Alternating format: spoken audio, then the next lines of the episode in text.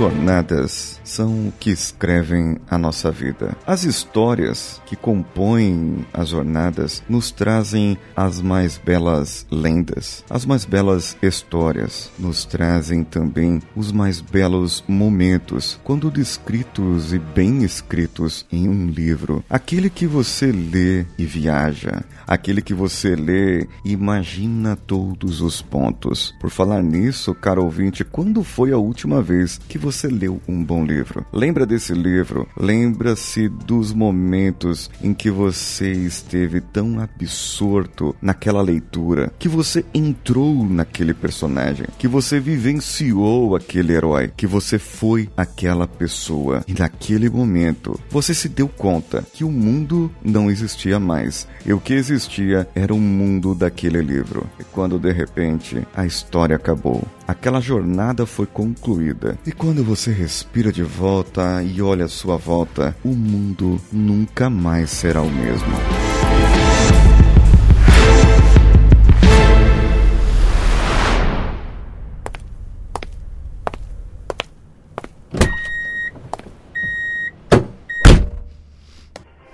Quem você seria se fosse um herói?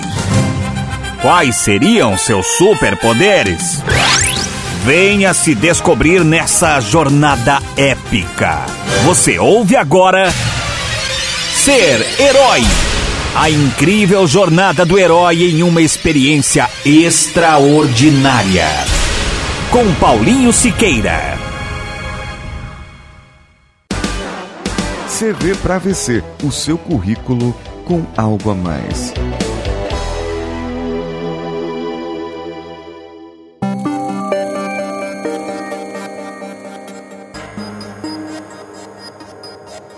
Bom, essa introdução veio agora desse momento e eu quero trazer para vocês um herói, uma pessoa que é justamente alguém que escreve livros dessa maneira. E eu gostaria de trazer aqui e pedir para você, meu caro herói, que está sentado aqui à minha frente agora, por favor, se apresente para os nossos ouvintes. Cara, não sei se você tá falando, se você tá falando de mim aí, mas eu não considero herói não, cara. Eu até fiquei, fiquei quieto por um minuto pra saber se alguém responder. Mas obrigado aí pelo convite. é com você agora, hein?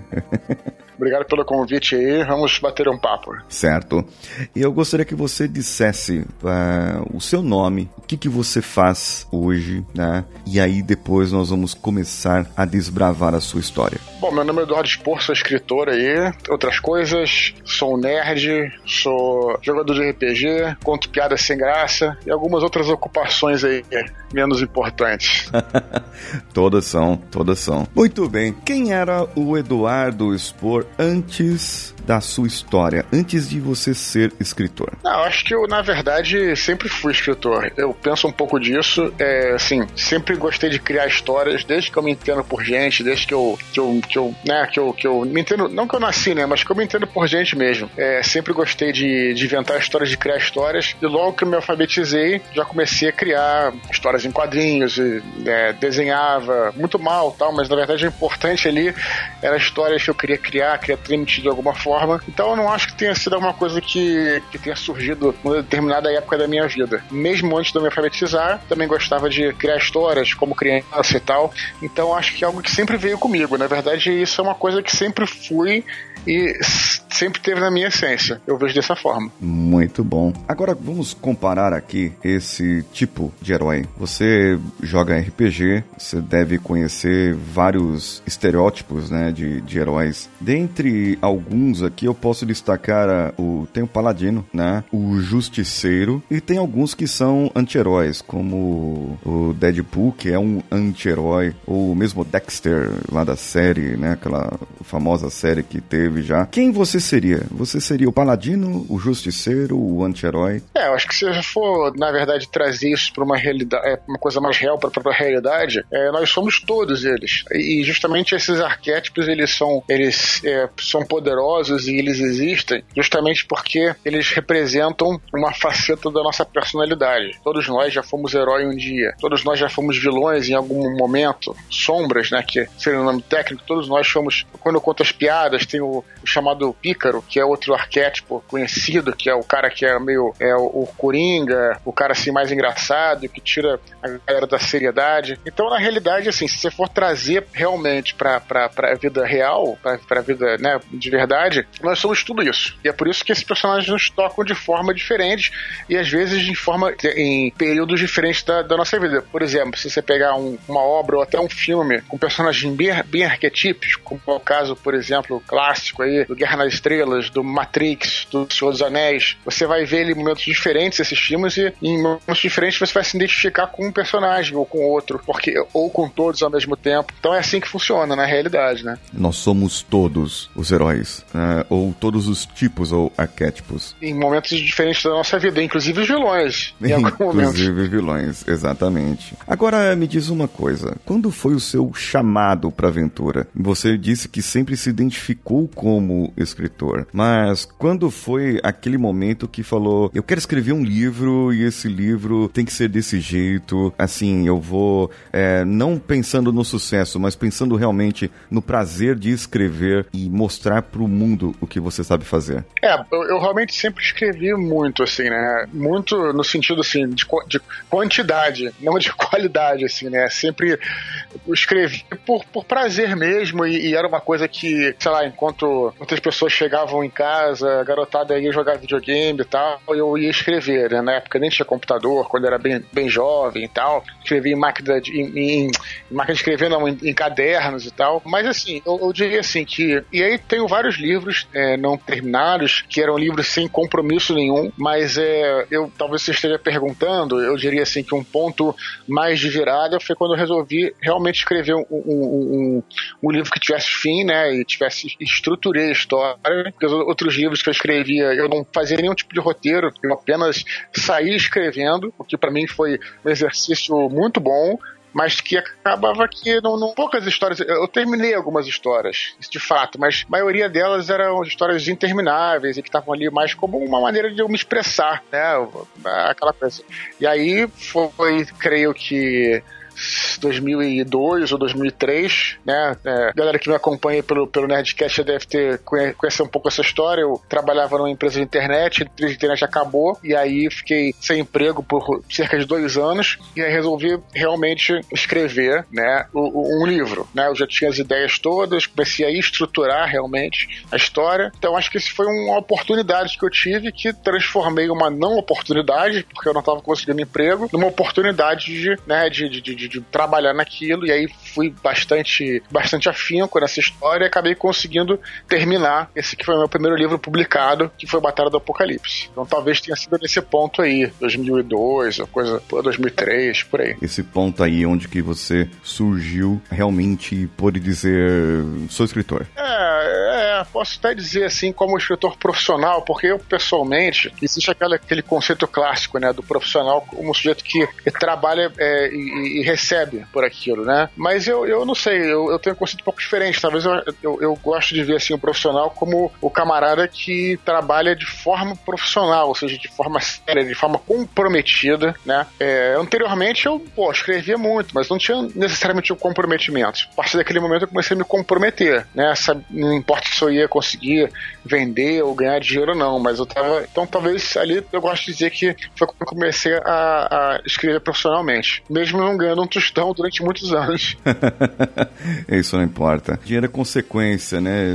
E de muito trabalho, muito esforço. Como eu penso também. Ah, sim. Me diz uma coisa. Você decidiu fazer esse seu trabalho, né? Esse seu hobby, aquilo que você tinha por prazer, como algo, como você disse agora, até mais profissional entre aspas, talvez para os leigos que estejam nos ouvindo, que não sejam escritores e que se fosse escrever um livro hoje sofreriam horrores, né? Mas para você isso fica mais fácil. Quais foram as competências para isso? Não só o, o, saber escrever ou gostar de escrever, mas quais as outras competências que você já tinha e que te ajudou a desenvolver eh, hoje o escritor Eduardo Spor? É, primeiro dizer que ainda hoje, também não que eu, que eu queira dizer assim, que a minha carreira não é tão vasta, né? Eu tenho quatro romances publicados aí, é, mais dois livros que não são romances e tal, mas é, apesar disso eu não considero que tem uma carreira ainda muito vasta. Eu tô ainda a, a, no começo. Mas eu diria assim, que apesar de, dos livros que eu escrevi,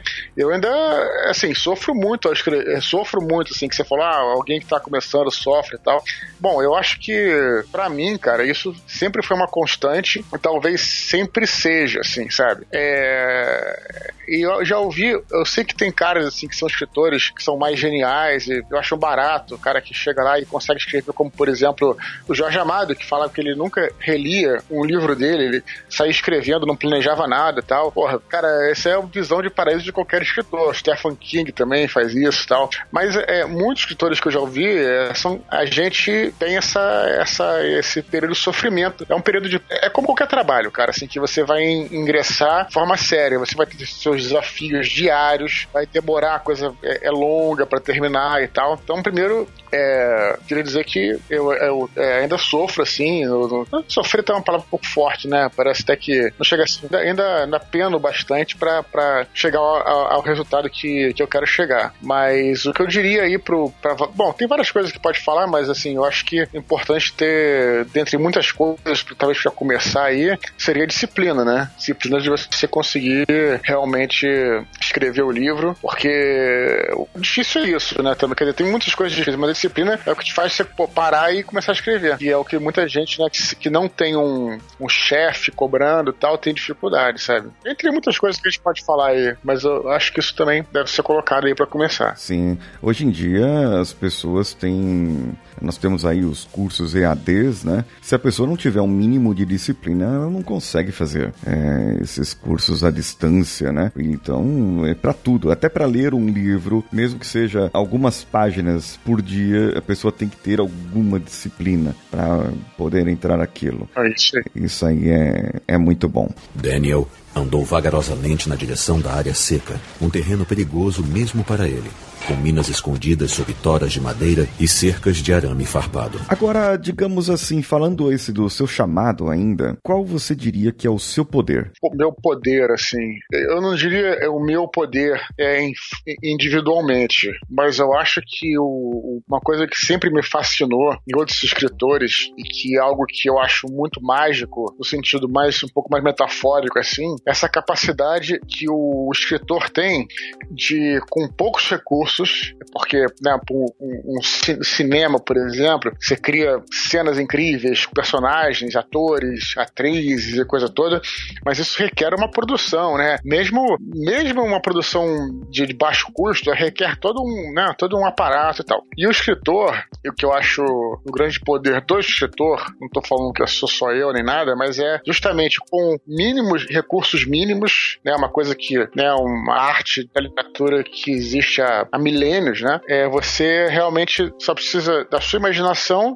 e de um, né, do, material básico, como papel, caneta, ou computador, ou dependendo, né, de uma coisa muito básica. E com aquilo, só com aquele material, você consegue transportar o leitor, claro que se for bem feito, aquele mundo completamente imaginário, né? Você não precisa de mais nada, né? Não precisa de mais nada, não precisa ter figurino, não precisa, sabe, nada. E isso que era o que me encantava e que ainda me encanta quando eu leio um bom livro, um uma, uma, boa história, né? Como é que eu ficava, pô, louco, como é que aquele cara, um Conan Doyle, por exemplo, que foi um, né, a série Sherlock Holmes, foi a série que, uma das séries que mais me capturou quando era, quando era pré-adolescente, né? Que eu comecei a ler uma literatura mais adulta. Poxa, como é que o cara, pô, você realmente entrava naquela história, assim, era como se você estivesse vivendo aquilo tudo. E, e, e, e, como, assim? Então esse que eu acho que é o poder da, da, litera, da literatura, sabe, cara? Eu acho é, acho que é aí, aí. Muito bem. Esse ponto nós vamos vincular lá no final. Como aqueles livros que você começa a ler lá no começo, tem uma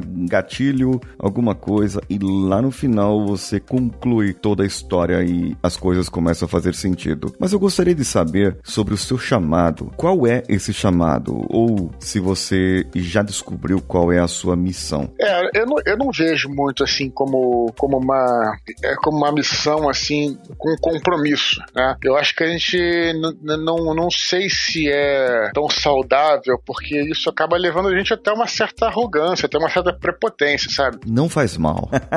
não, não, pra, mas pra mim, mas eu acho que faz, assim, em geral, pro ser, pro ser humano, assim, sabe? Você pensar no sentido, assim, de que, é, sei lá, eu tenho uma missão na vida e tal. É, eu, eu não sei, assim, se isso é, é, Vamos colocar, por exemplo, até tirar do ramo, se pegar um médico, sabe? Ou uma enfermeira, ou um enfermeiro, que de repente você, ah, eu tenho a missão de salvar pessoas e tudo mais.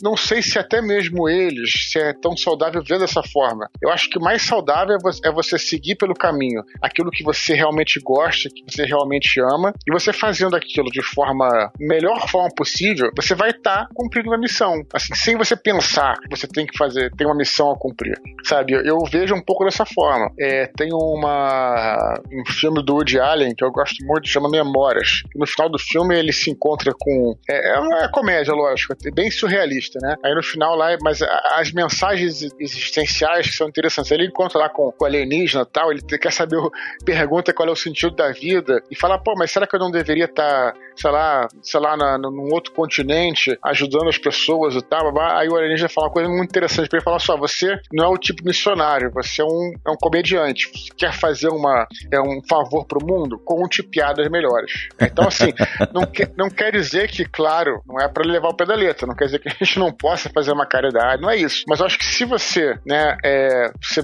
gosta de uma coisa, pô, o cara é um médico, o cara é um, é um enfermeiro, o cara é um comediante, para você fazer o, o melhor, é, fazer o, é, o bem pro mundo tal, faça o melhor que você pode, né, daquele talento que você tem, naquele corpo que você tem. Então acho que é por aí, eu penso dessa forma, né, assim, eu tento fazer o é, melhor que eu posso dentro do meu, do meu ramo, né. Muito bem. Existiu alguma coisa que faz te arremeter uh, a recusa do chamado? Algo que te ou te impedia de você executar e, e escrever definitivamente o livro? Pegamos aí o Batalha do Apocalipse, que foi o primeiro é, que você contou para nós, que concluiu para ser um livro para vender, né? Digamos assim. Existiu alguma coisa que te impedia antes, que poderia ser uma recusa ao chamado, ou que fazia você pensar se era isso mesmo que você deveria fazer? Olha, eu acho assim que a é, recurso do chamado, mais no meu caso, na verdade, é assim, é não porque eu também não pensava muito nisso. É, primeiramente, eu tinha outros afazeres, eu sempre escrevia, como eu te, te, falei, mas não dava aquela continuidade, né? Porque eu tinha outros afazeres e tudo mais. Agora, acho que sempre existe a recusa do chamado, até no próprio Jornada do Herói, ela está muito associada ao seu medo de ingressar numa, numa nova empreitada. E eu acho que é uma coisa que você acaba é, vivendo também diariamente. Pelo menos, é, não é que assim, que eu seja é, inseguro com nada e tal, mas é o que eu tô dizendo, esses desafios aí, né, você olhar, por exemplo, uma, uma página em branco, assim, sempre quando eu vou escrever um capítulo, eu tenho certeza absoluta que eu nunca vou conseguir terminá-la, embora sempre termine. Então, é, existe sempre esse receio, né? E eu acho que esse receio é comum nas pessoas, sabe? De você ter esse receio de, né, de não saber se vai conseguir, sabe? Mas aí tem uma hora que você não tem muito o que fazer, né? Você é, é, é compelido, você é empurrado, às vezes, pra essa jornada e, e foi o que aconteceu mesmo. Não tive, não tinha, não tinha saído, não tinha, não tinha emprego, eu tive que, tive que me empregar. e foi dessa maneira. Certo. E falando aqui desse, dessa parte, aqui a próxima etapa, o encontro com o mentor, existiu alguma pessoa? Eu, é, quando eu faço o processo de coaching, eu uso um pouco diferente, que eu uso as, ah, o formato da jornada dentro do processo de coaching, né? Ou, ou o contrário, tô, tudo junto e misturado. Mas é assim, o mentor, ele pode ser uma pessoa ou pode ser alguma coisa que aconteceu na sua vida que lhe ensinou uma lição e te compeliu a, a fazer o que você faz hoje. Existiu? Perfeito. Como isso foi para você? Sim, eu acho que sempre existe é, vários mentores, né? Não é só um. Mas engraçado é porque nesse caso é, eu tive até um, um, realmente um mentor que foi assim, eu, né, esse emprego aí foi em 2002, é, acabou foi em 2002, e eu comecei a escrever o Batalha do Apocalipse em 2003. Escrevi de 2003 a 2005, foram dois anos escrevendo. Entre 2002 e 2003, eu comecei a, tentar me especializar, comecei a procurar cursos, e comecei a procurar é, leituras, né? Comecei a, a, a procurar material para poder escrever, é, aprimorar e tal. E aí isso me levou ao curso do, do José Louzeiro. José Louzeiro, é, creio que nem todos conhecem aí, mas ele foi um excelente. Ele era jornalista, escritor também, escreveu best-sellers nos anos 70, é, escreveu roteiros para filmes, para vários filmes, para novelas e tal. E aí, é, eu, eu, é, foi, ele foi bem importante aí nesse, porque eu fui fazer um curso de roteiro com ele. E aí, nesse curso, eu escrevi Batalha do Apocalipse em formato de roteiro de cinema. Algo bastante tosco, se comparado ao, ao que veio a ser o livro. Mas era uma maneira de. Foi literalmente um roteiro. Eu fui, né? Eu já tinha alguma coisa para onde seguir, já tinha um. É, foi aos poucos, né? Então, é, foi no curso dele, do José Louzeiro, meu querido professor e saudoso, já falecido, que eu escrevi então esse, esse primeiro. Então, eu posso até. Eu, eu, eu teria orgulho de dizer que ele foi meu mentor nessa jornada em específica. Muito bem, muito bem. É muito bom quando identificamos essa, essa etapa e, e esse grande momento da nossa vida. Agora, de momentos da sua vida, outros momentos que surgiram e foram surgindo e que você teve pequenos sucessos que foram trazendo a outros grandes sucessos. Você teve é, esses momentos que trouxeram para você grandes aprendizados? É, é, sem sombra de dúvida, foi no. Depois aí, quando a gente for lançar os livros aí, né, a gente. É, eu tentei mandar então os livros para várias editoras e foram recusadas e tal, né? Mas isso me ajudou, me ajudou a continuar trabalhando até que a gente acabou levando a coisa pro, pro Jovem Nerd, né? Onde a gente fez, fez os livros e aí vendemos online, né? Mas foi primeiro bastante recusado aí pelas editoras. Entendi, entendi. Isso é, é interessante. E não desistiu, né? Insistiu sempre até conseguir, porque é, eu acredito que algo dentro de você dizia que aquilo poderia render frutos. Olha, eu acho que talvez, assim, sim, é, isso é, é, sem sombra de dúvida, você está correto, mas eu acho que era um pouco. Não era só isso, assim, era mais uma questão, assim, de insistir, não só porque eu estava preocupado em. Claro, eu queria ser publicado e queria ser lido, óbvio, mas era uma maneira. Era, era assim, eu ia continuar porque era aquilo que eu sempre gostava, que eu gostava de fazer. Ah, e mesmo se eu não tivesse publicado a Batalha do Apocalipse, você continuar escrevendo os outros livros, mesmo sempre ser publicado, né? Talvez num ritmo menor e tal, porque era aquilo que eu gosto, que eu gosto, é isso que eu gosto de fazer, sabe? Entendi, muito bem. E isso faz toda a diferença. Faz toda a diferença para tudo que a gente faz hoje em dia, né? Daniel andou vagarosamente na direção da área seca, um terreno perigoso mesmo para ele com minas escondidas sob toras de madeira e cercas de arame farpado. É uma pergunta aqui fora da jornada, que eu pergunto para várias pessoas hoje em dia. Se eu te desse 300 milhões de dólares hoje, certo? O que você faria com esse dinheiro? Pô, 300 milhões é muito dinheiro, pô. De... Não, é de dólares ainda, que é um bilhão de reais. É muito dinheiro. Ah, sei lá, cara, assim, não sei. Nunca parei pra pensar nisso, assim, sabe? é... Olha, eu, eu acho que é, eu não sei, porque na verdade, assim, a tua pergunta é até difícil de responder, porque hoje em dia, felizmente, eu, eu faço é, o que eu gosto, né? Então, se você falar assim, de repente, alguém que tá numa situação que queira, né, de repente, ser, é, sei lá, ser um, ser um escritor, ele vai falar, pô, eu vou largar tudo para me dedicar só a escrever e tal. Mas é realmente, assim, eu trabalho com isso, né? Isso, assim, eu faço exatamente o que eu gosto. E mesmo se tivesse muito dinheiro, eu não preciso trabalhar nunca mais. Mas é, eu não, na verdade, eu, eu, não trabalho, na verdade, eu, eu, faço o que eu gosto, assim, não, não tô.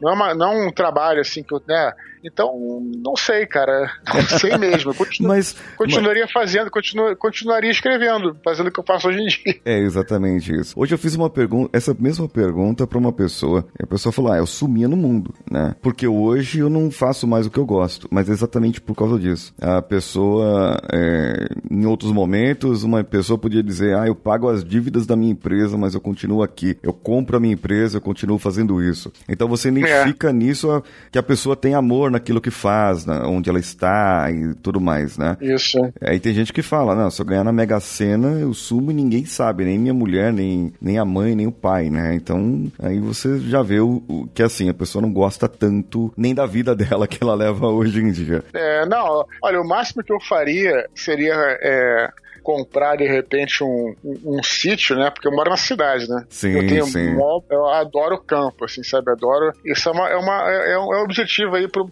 pro futuro, né? Assim, sei lá, de repente comprar uma casinha tal, onde eu. Né? Fica aqui também, aqui também é tranquilo, mas talvez fosse o máximo que eu, que eu fizesse, assim, sabe? É, eu entendo. Eu também tenho as mesmas, as mesmas ambições quanto, quanto a isso, né? Eu sou de São Paulo, capital, então é, um monte de gente é doido para sair pro interior. É isso, exatamente. Agora, voltando aqui, eu tenho um momento que eu coloquei a mais aqui, que é a identidade secreta, né? A identidade secreta, eu sempre comparo aqui o Superman e o, e o Batman. O Superman, ele já é o herói. Ele é o herói, o alienígena que tem poderes e ele se veste de repórter para esconder as suas atividades. O Bruce Wayne é o contrário, ele é um homem, né? Um homem normal, sem poderes. Não tão normal, porque ele talvez seja o cara que eu falei agora há pouco, que tem um bilhão de, de dólares, né? Só que seria em dólares. Só que assim, ele se veste de herói para combater o mal, para salvar Gotham City e o mundo. E em qual dos dois você se identifica mais? Você é o escritor que faz as coisas cotidianas do dia a dia, ou você é o Eduardo que se veste de escritor para escrever um livro?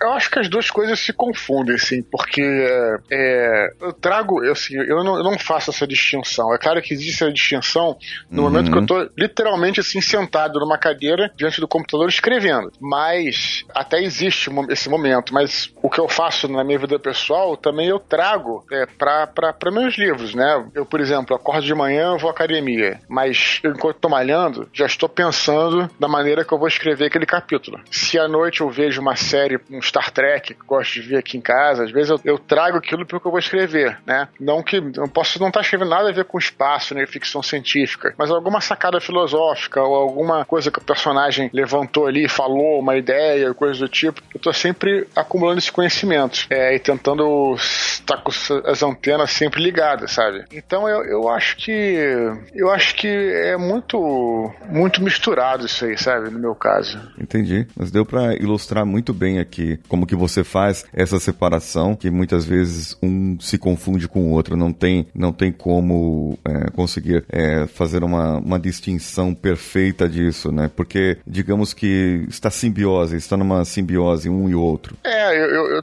eu não sei, talvez não sei, talvez em profissões mais se querer julgar os outros aí, né? Talvez em profissões mais técnicas, né? De repente o sujeito é, sujeito é advogado, ele de repente ele tá jogando um videogame e nada vai. Mas pra mim, realmente tudo é material, sabe? Claro que eu separo o jogo, jogo do trigo, mas assim, tudo é material. Sei lá, de certa forma, eu acho que as duas coisas estão misturadas aí. Tá certo, muito bem. Muitas vezes nós fazemos coisas que gostamos, como você bem disse, sentar à frente do computador, é, imaginar as coisas, escrever, a sua imaginação através da escrita. E outras vezes fazemos tarefas que não gostamos. São tarefas que você faz que não está exercendo o seu heroísmo de ser escritor. Quais são essas tarefas que você tem que fazer? Sabe aquelas tarefas chatas, né? Do dia a dia que você considera chata, vamos dizer assim, né? Às vezes eu posso, para mim, ser legal. Para outras pessoas, elas não são tão legais, mas que precisam ser feitas. Ah, eu acho que tem as tarefas do dia a dia, né? Não sei, lavar louça, qualquer coisa assim.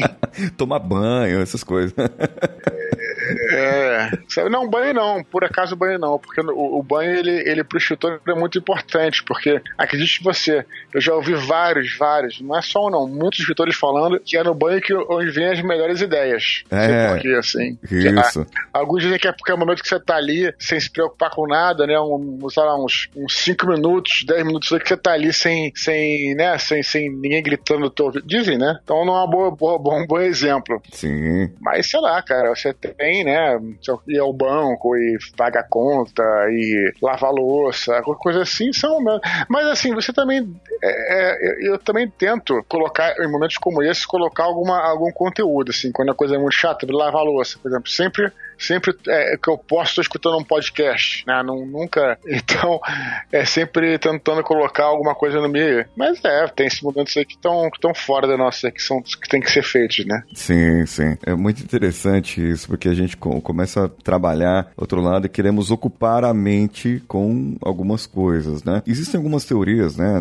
Eu estudo a parte humana, comportamental, tenho vários amigos aqui da área também de hipnologia, então nós estudamos essa justamente essa quando vem essa ideia, quando vem esse momento, quando vem aquele relance, o insight, os mais antigos chama de parpite, né? Então, assim, várias coisas com o mesmo nome, aquela clareza de ideias é quando o seu apenas o seu inconsciente ele se manifesta uma ideia que já estava lá adormecida e ele te traz e você vai provar hoje desse seu inconsciente é, no decorrer da nossa conversa conversa que vai te trazer várias coisas e várias lembranças. E lá no final você vai ver como tudo vai fazer sentido para você em tudo que nós conversamos agora.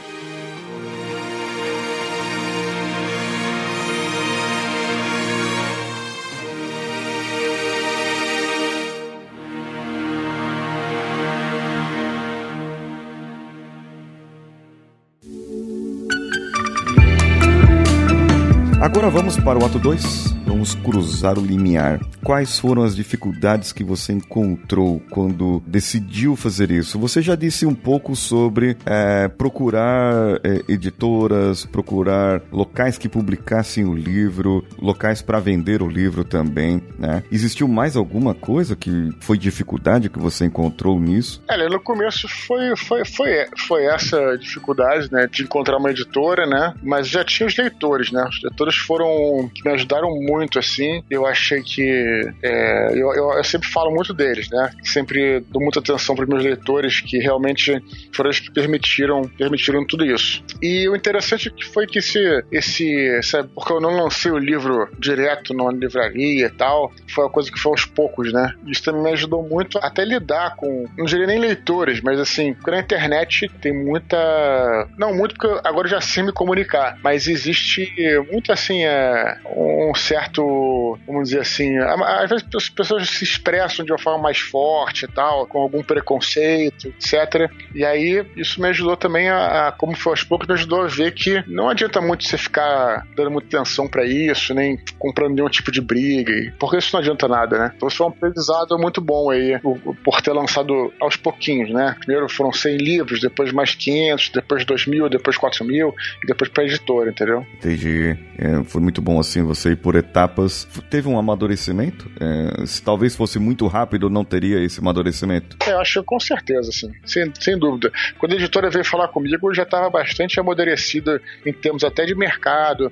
sabendo como é que o mercado se comportava, até na parte de eu produzindo os próprios livros, né? Porque a gente produziu primeiro nós mesmos, eu e a turma do Jovem Nerd lá. Talvez tenha trazido uma gratificação diferente do que simplesmente só produzir um livro. Porque tem gente que vai lá e só produz, né? Mas da maneira como você fez, talvez tenha feito um sentido de uma totalmente diferente do que seria em outras pessoas, digamos assim, com outros escritores, como já ocorreram. Falando sobre sobre isso, né? Falando sobre essas partes, teve algum sacrifício que você teve que fazer nesse caso, no decorrer de desse período? Deixa eu pensar. Bom, eu, eu, a gente, sem dúvida, a gente quando a gente lançou o livro de forma independente, a gente bancou o livro, né? Assim, nessa numa, numa segunda tiragem. Então é sempre um risco que você faz, né? Assim, de você né, saber se vai dar certo, se você não, se não dá certo, você é, perde tudo, né? Perde dinheiro. Então, o risco que você, você corre. Então, não deixa de ser um sacrifício. Você tá é, arriscando, né? Pra de repente alcançar algo maior. Eu acho que pode ser uma boa comparação aí. Certo.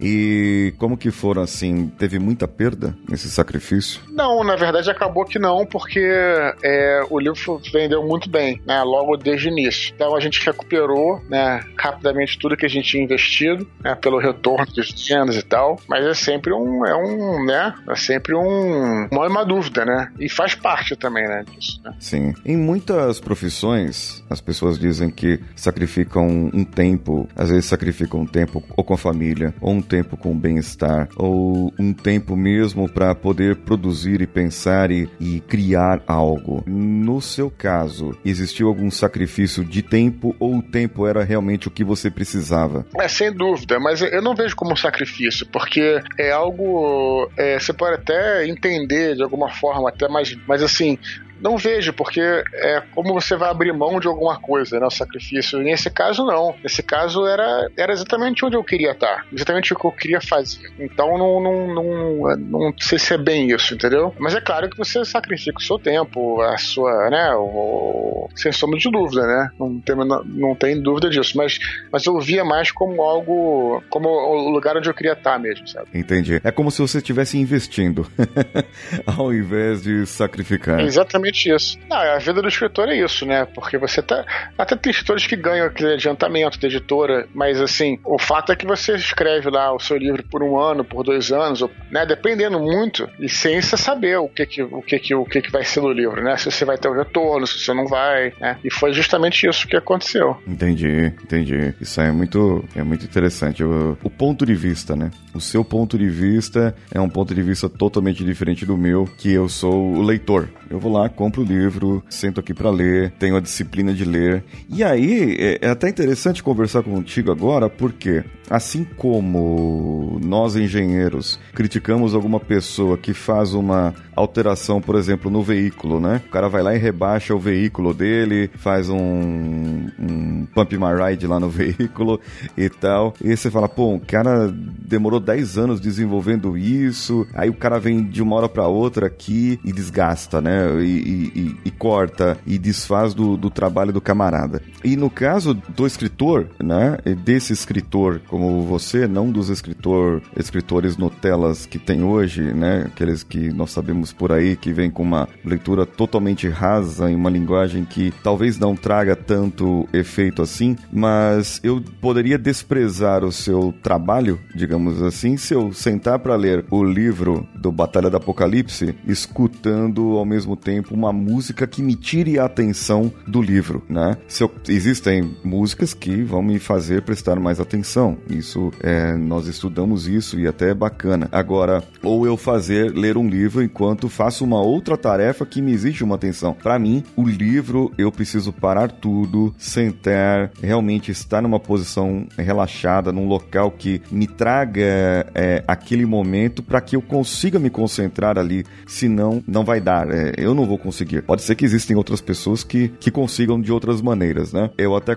até conversando com você assim, um local que eu leio muito livro, Starbucks da vida, né? É um lugar que me remete, porque eu, eu vivi é, um tempo nas Filipinas a, a, trabalho e lá tinha muita Starbucks antes de bombar aqui no Brasil. E aí tinha muita e é, era barato o café e eu, como estava sozinho, sem família lá, eu pegava meu livrinho, ia lá, pegava o Kindle, pegava um livro impresso, ia lá, pedia meu café e, e, lia. E aí toda aquela música, aquele ambiente me, me fez como uma, uma âncora, digamos assim, uma, um condicionamento para que eu tivesse a leitura e concentração. E hoje eu sinto falta, né, daquele movimento em volta é, quando eu estou sozinho para ler um livro. Eu preciso ir numa cafeteria.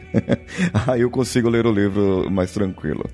Bom, vamos lá eu queria saber de você aqui um outro ponto, uma outra pergunta aqui que já vai entrar na parte dos testes aliados dos inimigos. Quais foram os momentos na sua vida que te testaram as habilidades de um bom escritor? E depois nós vamos ainda falar mais lá para frente. Mas eu queria que você me dissesse assim aqueles momentos na sua vida que realmente te serviu como teste. É, deixa eu ver. Isso é, é bom, isso sem sombra de dúvida é o que acontece todos os dias e que acontecendo e acontecer diariamente, né, no dia a dia. Para mim é o, o, mais difícil de escrever é não criar nem bolar a história, mas o ato de escrever mesmo. Tem gente que é o contrário, tem gente que tem mais dificuldade em criar história e facilidade na parte de escrita, de escrever da prosa. Eu não, assim, eu sou o contrário. Para mim, eu, eu, eu sempre tive muita facilidade em criar histórias, né, em bolar histórias e tal, mas colocá-las no papel foi algo que eu tive que aprender mesmo depois de muito estudo, depois de muita leitura e principalmente depois de muita, muito trabalho, assim, muita, muita prática, né? Sempre né, fui, sempre fui praticando, praticando, etc. Então, é, essas provas aí, elas são diárias, assim, sempre aconteceram, acontece até hoje e provavelmente sempre, sempre acontecerão. E eu acho que isso é bom, porque para mim eu sou movido justamente por esses desafios, né? Até seria, é, seria bom assim não, não ter um desafio, como eu, como eu falei antes, parasse e saísse escrevendo.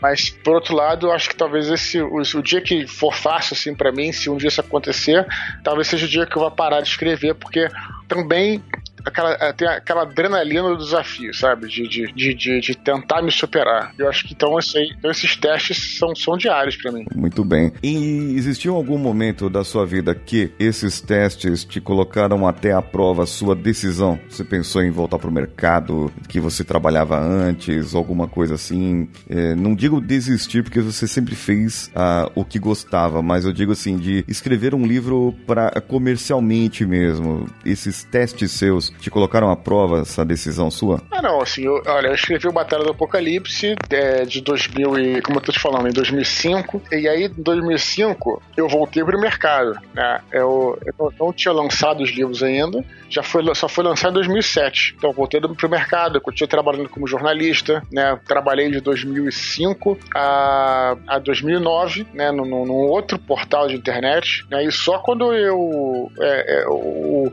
o Batalha saiu pela segunda vez no Jovem Nerd, que eu consegui, aí que falei, ah, consigo mais ou menos me sustentar com esse dinheiro aí de, de lançamento. Aí vou, né? E aí fui fazer essa transição, sabe? Mas passei por várias dessas situações, sem sombra de dúvida. Daniel andou vagarosamente na direção da área seca, um terreno perigoso mesmo para ele com minas escondidas sob toras de madeira e cercas de arame farpado. Grande ponto aqui agora são os aliados. Você já falou aí do pessoal do Jovem Nerd. Teve mais algum aliado que te ajudou a conseguir conquistar esse seu grande sonho, esse seu, esse seu grande objetivo de vida? É, tem aí os leitores que eu sempre falo, né? Os primeiros leitores foram aqueles que me ajudaram muito. Muitos amigos, assim, que jogavam e jogam ainda RPG comigo, que me ajudaram não escrever o livro, assim, mas a criar a história, né, criar as histórias, criar os personagens. Muitos me ajudaram. É dificílimo, é possível, assim, falar de todos, porque são muitos caras que me ajudaram, aqueles que leram os meus livros, né, leram o livro antes de, né, e criticaram, me ajudaram com a revisão e tal. E, e mais pra frente a, a, própria editora também, né, que foi me ajudando também. Mas tem muita gente que, que te ajuda nesse processo, né. Eu era o Jovem Nerd, que eu sempre falo deles também. E teve teve, além desses, que foram os amigos aí, os aliados, né? Teve algum, alguma coisa ou alguém que serviu como um inimigo? Olha, é, eu acho que sim, mas, é, just, mas os inimigos, eu acho que eles, pelo menos eu sempre pensei assim, e, e assim como é comigo, eu vejo na, na minha história e como é na, nas histórias mesmo, na própria mitologia, é, sempre quando eu me deparo com um inimigo, eu vejo ele como uma, uma chance de eu crescer, sabe? Porque os inimigos estão lá para isso. Estão lá para justamente te colocarem uma, uma, um desafio grande e que são feitos para você superar. Então, é, é, obviamente que sempre existirão pessoas que sempre duvidaram e trataram até com descaso, coisas do tipo, mas ninguém assim que valha, valha falar, porque não são pessoas conhecidas nem nada assim, de nenhum meio artístico, nem nada, né? E mesmo se fosse, não valeria a pena, mas nem é o caso. Mas uma coisa que sempre me alimentou muito, até mais do que os elogios, eram essas críticas, assim, sabe? Que eu via como aquilo como uma, um estímulo. Sempre, sempre, sempre, sempre, sempre. Sempre que eu não via uma crítica quanto pior, mais estimulado eu ficava para continuar, para continuar adiante, entendeu, cara? Isso é uma coisa que foi muito característica minha, assim, e, e, não só minha, assim, de muita gente que eu conheço que, que leva, assim, essas críticas numa boa. E essas justamente era, era o que dava mesmo a força de você ir adiante, sabe, cara? Sim. Ele te traz evolução ao invés da involução e você quiser, digamos assim, você querer mostrar o seu ponto, né? O teimoso, vamos dizer assim. É, recebi essa crítica, mas não, você que tá errado. É, porque essas críticas são. Tem dois tipos de crítica. Se a crítica é construtiva, ela realmente te ajuda a melhorar, realmente te ajuda a observar suas falhas e tal. Se a crítica é destrutiva, ela também ajuda, porque você olha assim e fala: olha, é, é, a melhor maneira de você responder essa pessoa não é comprando a briga, indo lá nos comentários do, do Facebook, não é isso. É você continuar fazendo o melhor trabalho. Eu vejo dessa forma, sabe? Sim. É assim, se a pessoa pensa dessa maneira, algum ponto de vista ela deve ter, né? E aí, se ela tem esse ponto de vista, outras pessoas poderiam ter, talvez. Então, que tal se eu melhorar esse, esse lado aqui? O que, que eu preciso fazer? Agora, nesse caso aí também da crítica, o que, no caso, o escritor, a pessoa que publica um conteúdo, é, como nós aqui no podcast, você lá no, nos podcasts, ou mesmo no YouTube, ou em qualquer outra área, né, que, que nós trabalhamos, será que essas mudanças vão impactar o público que eu já tenho? E aí, esses passariam a não gostar dessa mudança? Talvez é melhor eu cativar esses e um público como esses que é, me trariam é, pessoas iguais, né? É, isso aí trabalha bem a, essa evolução, né? Faz sentido isso. É, faz sentido sim. Acho que é bem por aí. E dentro disso, você me diga agora, qual seria a sua criptonita? O que você considera como criptonita para você? Deixa eu ver, criptonita. Eu acho assim que é, é quando. Bom, tem, tem, várias assim, mas eu, é, como os meus leitores foram muito responsáveis e sempre me prestigiam muito, né? Eu realmente fico um pouco chateado quando, quando eles são tratados mal, entendeu, cara? Isso é uma coisa que, que eu fico um pouco chateado. Então, assim, sempre quando existe, por exemplo, um evento, e nego, porra, fala, ah, não, daqui ninguém passa, já vai, pô, não, não pode mais. Pô, os caras às vezes vêm de, pra me encontrar, vêm de outras cidades. Quando Bienal, tem gente que vem de outros estados. Pô, as pessoas estão lá para te prestigiar. Isso é uma coisa que me tira um pouco do sério, cara. Quando de repente aí vai lá alguém, um organizador, e trata mal o leitor, não quer. Não, não, não. Porque às vezes acontece, né? Não é. Nem a, a minha editora é nota 10, excelente, excelente. Não tô falando dela, não, excelente. Mas tem eventos que você vai, né, que a editora nem tá presente, né? Alguns eventos, sei lá, que você é contratado pra ir e tal. E a organização, pô, de repente aí você, pô, a organização quer que você vá e, e, e, e quer que você divulgue evento. Você vai lá e divulga. Aí vem um monte de gente. Aí não, mas aí não, não vou atender todo mundo porque não, pô, quer terminar logo e tal. Aí não, né, cara? Sabe? Pô, os caras vieram, sabe? Então isso é uma coisa que me tira muito do sério, cara. Muito do sério. E já aconteceu, deu uma vez um cara tratando mal o leitor. Eu falei, ah, esse cara aí, eu não quero mais ele na minha frente. E eu sou um cara calmo, entendeu? porque eu tive que falar, porque é de uma. É uma grosseria, né, cara? Uma falta de respeito, uma deselegância, sabe? Então, as pessoas vão lá pra te prestigiar, a pessoa tá lá pra quer ter um, sabe? Então eu sempre atendo todo mundo, todos os eventos que eu vou, entendeu? E isso é uma coisa que me deixa bastante chateado quando acontece. É, realmente é, uma, é um ponto aí. Isso aí te deixa penalizado. Já tô traçando alguns perfis aqui. Daqui a pouco vai fazer tudo sentido. a gente começa a fazer as ligações em relação ao que você já falou, que vem falando, uhum. e ao que agora nós vamos começar. No finalzinho aqui do ato 2, nós temos a aproximação da caverna profunda ou o ventre da baleia. E eu coloco aqui aquele momento que colocou à prova tudo, tudo, tudo, tudo que você já tinha feito. Você teve que refletir mesmo e que talvez tenha te trazido melhor, mais forte desse momento. Mas é um momento realmente de reflexão sobre o seu trabalho, sobre a sua carreira, sobre o que você faz e se isso trouxe alguma mudança para você. Teve esse momento na sua vida? Olha, é... ah, sempre tem vários, né? Acho que acontece com bastante frequência. Mas nessa, nessa timeline, talvez a gente possa colocar depois quando eu fui fazer os, os outros livros, né? Quando eu escrevi Batalha, e aí eu, o que, que eu vou fazer agora, né? Eu quero continuar escrevendo, então o que que, qual o caminho que eu vou tomar? Eu podia ter tomado um caminho de escrever um Batalha do Apocalipse 2, entregar aquilo que as pessoas queriam, né? Sei lá, os personagens, os personagens e tal. E só que não era aquela história que eu queria contar. A história que eu queria contar era outra. E aí eu acabei fazendo a história, né? Escrevendo a história que estava no meu coração, que era, né, o, o Filhos do Éden, o primeiro, no caso, Herdeiro de Atlântida, foi algo totalmente diferente do Batalha do Apocalipse. Quer dizer, se passa no mesmo universo, com personagens semelhantes e tal, mas não são os mesmos personagens. Então eu. a história é bem. É, é outra perspectiva, sabe? É outra coisa bem diferente. Então, olha, eu, eu, aí eu, eu, tive que fazer essa reflexão. Pô, será que eu vou. Será que eu, eu devo só responder o que as pessoas querem ou devo fazer o que eu, o que eu acredito que seja o, o certo para mim? Eu, eu escolhi a segunda, a segunda opção e acabei descobrindo que era isso, que as pessoas na verdade querem isso, querem que você fale da história que você quer contar. Muitas vezes as pessoas acham, né, que é, as pessoas querem uma boa história, né, não querem necessariamente uma história com X ou Y. Às vezes até você, você tem até no cinema muito isso, né, você faz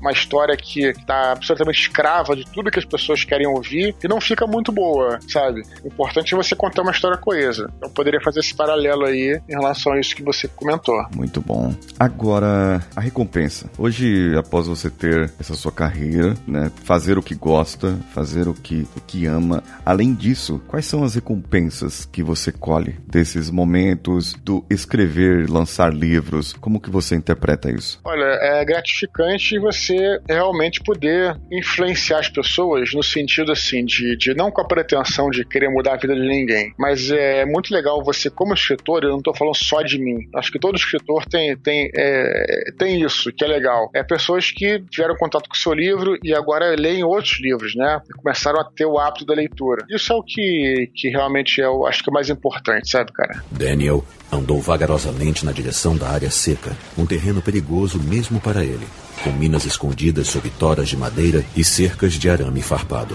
Quem foram as pessoas diretas ou indiretamente que foram beneficiadas pelo seu sucesso? Olha, cara, como eu falei antes, eu espero que os meus leitores tenham, tenham ganhado alguma coisa ao ler os livros, sabe? Não é necessariamente em relação aos meus livros, mas em relação a, a você ler, a você virar um leitor e pegar o hábito da leitura. Eu espero que sejam, que, que, eles tenham sido, assim, de certa forma mas eu tô te falando, como eu disse antes, não naquela pretensão, mas é, é uma vontade que eu tenho, né? Sim, sim, claro, claro. Isso aí é, é muito interessante. E agora tem. Quando você atingiu né, esses seus objetivos, essas suas intenções. Tem intenções, é, como você disse agora aqui, elas não são explícitas, né? Elas são implícitas, elas estão ali escondidas, que é essa vontade sua, né? Não planejou isso. Como é que as pessoas com as quais faziam parte do seu ciclo de relacionamento, pais, amigos, parentes, é, professores, é, colegas de, de quarto,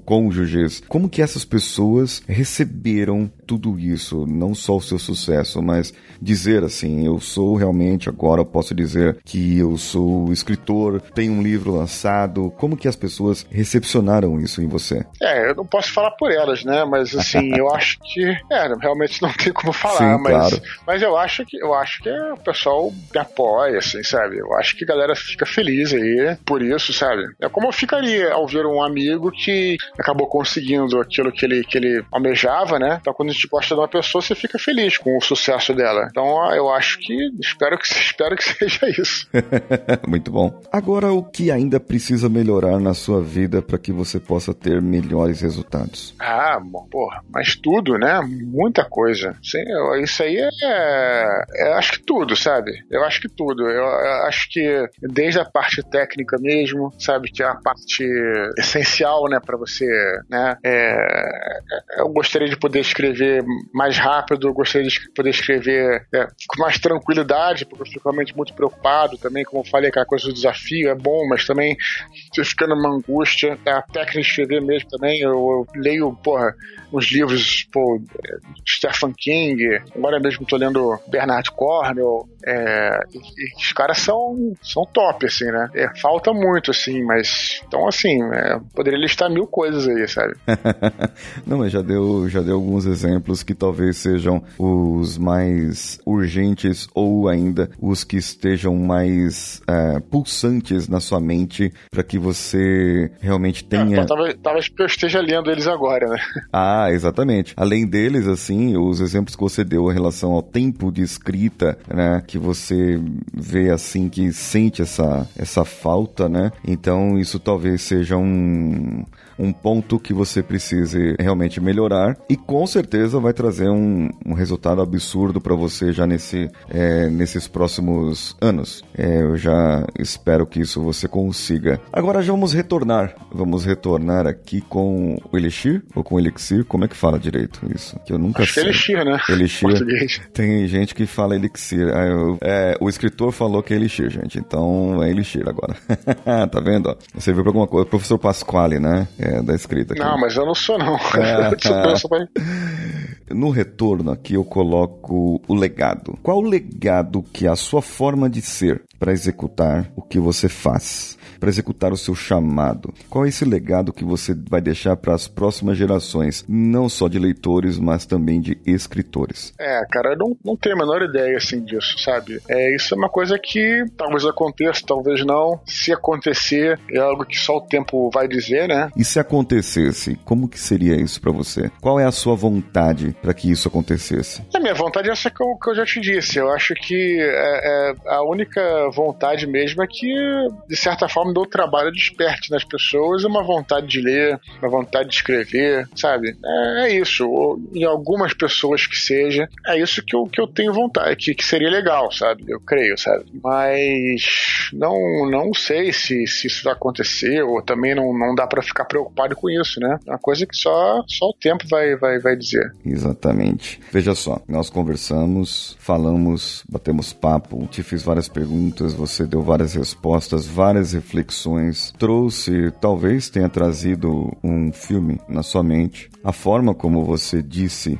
lá no começo sobre o seu poder é, e assim despretensiosamente falando, não tem a pretensão de, de ser um grande escritor daqueles que, é, vamos dizer aqui em outras palavras, não que não tenha a pretensão de ser um grande escritor, mas não tem a pretensão de influenciar as pessoas de uma de maneira direta. Você não faz isso como objetivo final, né? Isso aí é, é apenas, um, é apenas uma consequência do seu trabalho né? Que se ele for bem executado, acaba influenciando, mas essa não é a sua intenção, né? É, isso eu entendi muito claro. E a sua vontade real é assim, é que é, o Brasil tenha mais leitores, o Brasil tenha mais escritores. Isso faz sentido pra gente fazer esse apanhado geral? Eu acho que é por aí, sim. E que as pessoas se divirtam também. Isso é uma coisa que eu, que eu gostaria de com meus livros, né? Que as pessoas simplesmente tenham um, um momento de diversão, sabe? Que que, às vezes quando você fala isso, fica até uma coisa, parece que é uma coisa menor, né? Que aliás, assim, é uma coisa que uma galera assim, não é apontando dedo pra ninguém, não, mas a galera assim, talvez mais acadêmica e tal, e talvez do passado, isso tá mudando muito. Veja a literatura como algo mais elitista, assim, algo que não, você não possa ter a diversão, tem que ser uma coisa muito densa, necessariamente, sabe? E eu acho que é, pô, é diversão, é a hora que você. Isso também é importante, né? Em momentos da sua vida difíceis, às vezes você vai talvez recorrer assim, pô, vou ver um filme que eu gostei há muito tempo atrás, eu vou ler um livro, sabe? Isso às vezes é importante para as pessoas. Então, é, a minha vontade é de, de divertir as pessoas que me leem, né? Vou botar assim. Sim.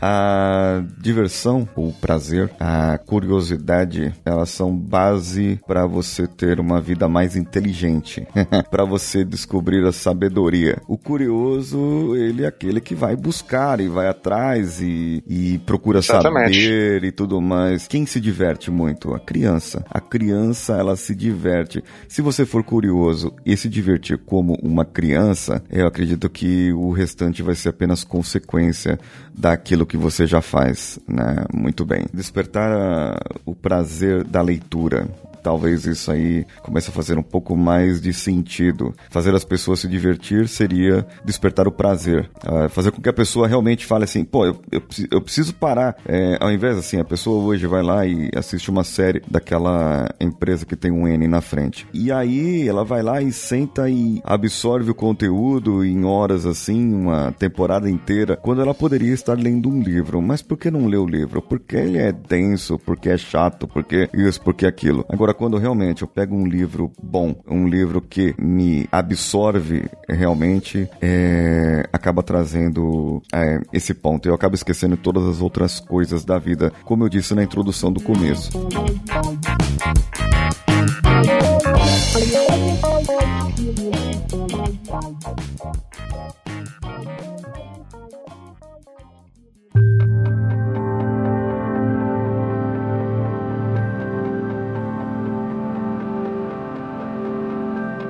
Eu vi, é, Eduardo, uma vez eu ouvi uma pessoa dizer, digamos assim, é, pode se tornar meio religioso isso que a pessoa diz, mas ele disse assim que quando o escritor escreve um livro, ele deposita naquele livro parte do seu espírito e aí entenda como espírito a sua vontade, aquilo que ele tem de maior essência, né? Aquilo que ele tem de dentro de si realmente e traz para o leitor aquele aquilo que ele tem, aquilo que ele uhum. tem dentro do coração, dentro da sua intenção, dentro da sua essência. Isso faz sentido para você? É, né? Vou até citar o, o, Paulo Coelho aí, que uma vez falou que ser escritor é uma maneira aceitável de ficar nu em público. Então, acho que é isso. Entendi. Isso é muito bom. Agora, Vamos lá, eu tenho que fazer aqui com você aquele link que eu te prometi, aquela ligação. Eu gostaria que nesse momento, eu não sei como você está agora, se está sentado, se está de pernas cruzadas, mas eu gostaria que se você pudesse agora é, descruzar as pernas e sentar da melhor maneira, mais relaxada possível, lembrar de tudo o que falamos, toda a sua trajetória aqui. E eu vou te uhum. fazer uma, algumas perguntas agora. E essas perguntas vão vir de acordo com o seu inconsciente vai te trazer. Você deixa vir a primeira palavra que vier à sua mente à medida que eu te fazer essas perguntas. São perguntas interessantes que não precisa pensar muito porque as respostas já estão dentro de você. E nesse momento, em tudo que nós falamos, desde lá do começo, onde você demonstra uma profundo, um profundo valor de comprometimento com aquilo que você faz e humildade com tudo que você faz. Não só comprometimento consigo, mas comprometimento com aqueles que te leem. Senso de gratidão sempre muito grande em tudo que você comentou aqui, né? Uma essência do desejo de diversão, da curiosidade de de aprender mais, o evoluir sempre, mesmo com críticas. Tudo isso vem te trazendo o que nós conversamos e eu pergunto para você, responda agora da maneira como você quiser, mas qual é o seu real poder? Pois é, cara, não, como, eu te falei, assim, não, não é, realmente, eu não acho que é um poder que eu tenho, mas é como eu te falei antes, eu acho que é o que eu sempre almejei, é, foi justamente essa, essa coisa que eu via, né, como eu tava te falando antes, nos, nos livros, na literatura, que é esse poder de, com palavras, assim, simples, né, cara, poder transportar transportar né, o leitor para dentro daquela história, né, para ter uma imersão total dentro daquele mundo, daquela história, né, que era o que eu realmente sentia aos, ao ler que até hoje, né, mas especialmente até lá, né, quando eu comecei a me tornar um leitor e tal, né, eu comecei a, a, a, ver aqueles, né, o maneira como é, é, eu sempre lembro assim o Conan Doyle, né, porque é, eu, eu lembro muito claramente daquele apartamento do Sherlock Holmes. E quando eu vi pela primeira vez o, o, o, o apartamento no, no fi, nos filmes, né? Porque eu primeiro li e não tinha a menor referência. Eles eram exatamente o o cara tinha dito que eu tinha visto. E minha, pô, eu fiquei, caraca, então como é que o cara tem esse poder, entendeu? eu não, não acho, assim, que, que, como eu tô te falando, assim, que necessariamente é, é eu, eu, eu, acho que os escritores, né, quando escrevem uma obra legal, eles têm esse, esse poder aí, cara. Mas não sei se eu, se eu tenho. Aí vai depender muito do, mais do leitor do que de mim, entendeu? Então o poder é sempre do leitor, assim, na verdade, sabe? Porque é, é, é, essa troca é muito importante da literatura, né? Diferente de outras, de, outra, de outras mídias lá que você tem lá o, né, o, eu tô te falando, é, com todo respeito ao cinema, mas é, é, mais, é um pouco mais osmose, né? Não que você não faça reflexão no cinema, mas na literatura precisa ter o leitor, né? Pra ter essa troca. Então é difícil falar que poder é meu, na verdade. Acho que poder é essa troca aí do leitor com o escritor, sabe? Muito bem. E agora você me trouxe na mente uma imagem. Eu gostaria que você se sentasse agora em uma posição, que você se permitisse, numa posição parecida com aquela quando você está escrevendo. Né? Até se quiser fazer o mesmo movimento com as mãos, eh, mas se não for confortável, deixe da melhor, da melhor maneira, da maneira mais confortável que você quiser. E que você possa lembrar desse momento de você escrevendo e deixe que o seu inconsciente te diga e lhe traga uma imagem. E é as imagens que você pode ter quando você vai escrever o livro e você diz assim: Eu quero que o leitor entenda essa imagem.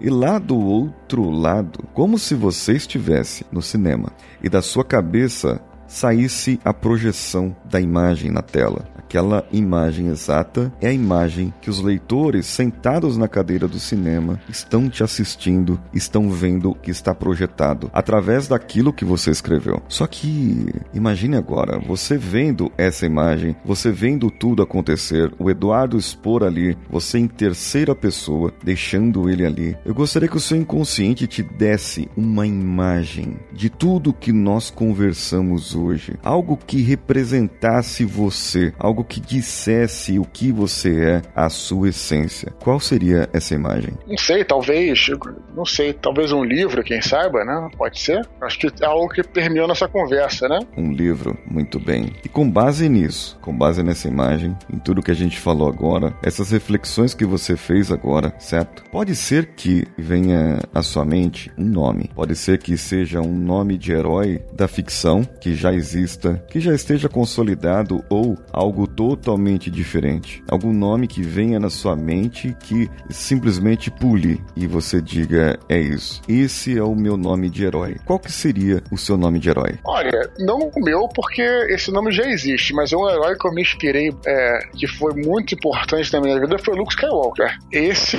foi, eu acho que um dos mais importantes porque dali começou, né, a minha a minha, vamos dizer assim, minha jornada como, é, como um cara que gosta de mitologia, né? É, gosta de, sei lá, de entretenimento.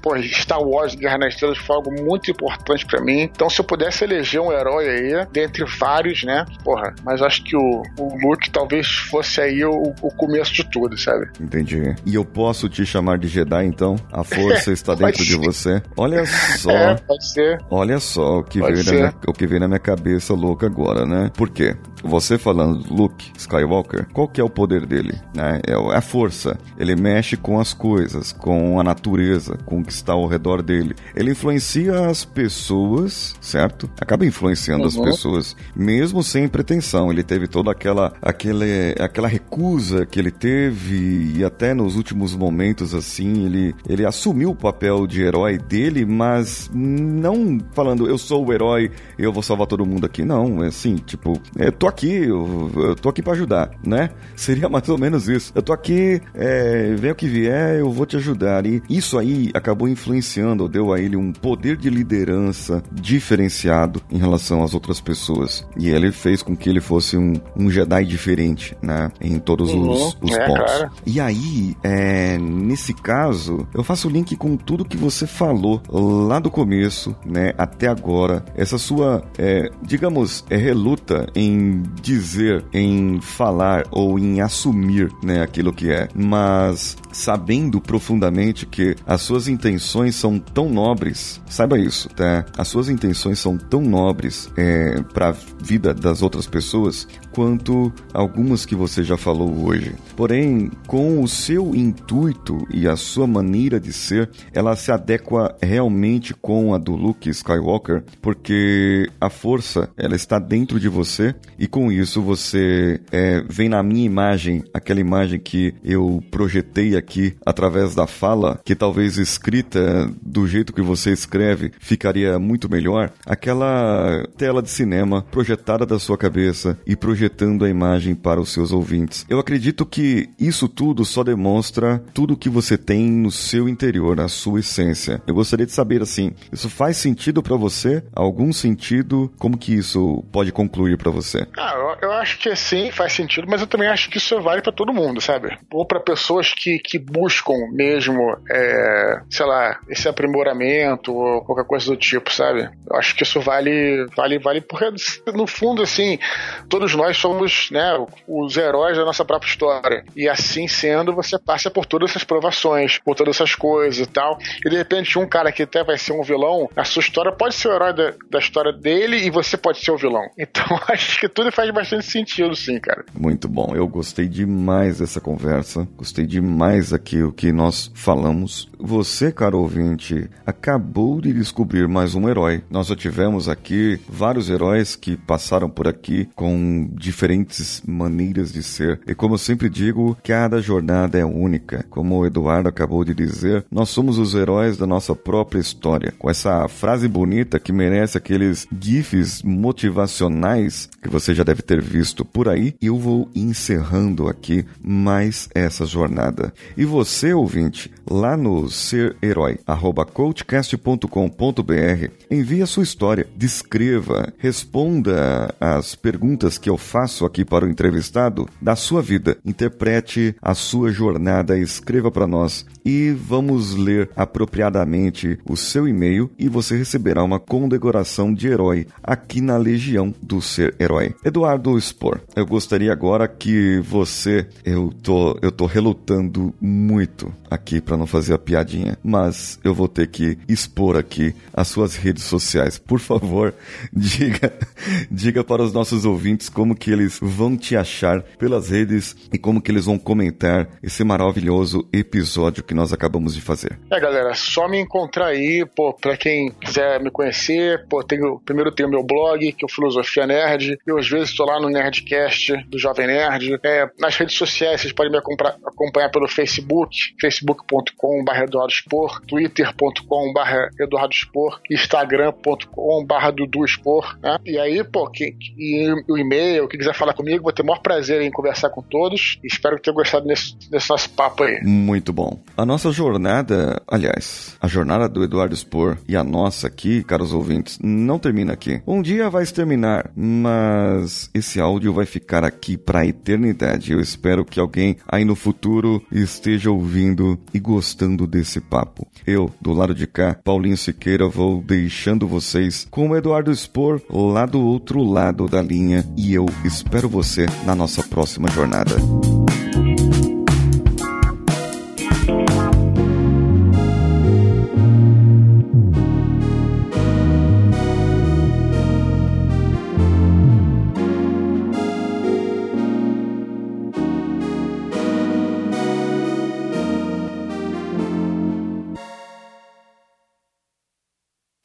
Esse podcast foi editado por Nativa Multimídia, edição e produção de podcasts.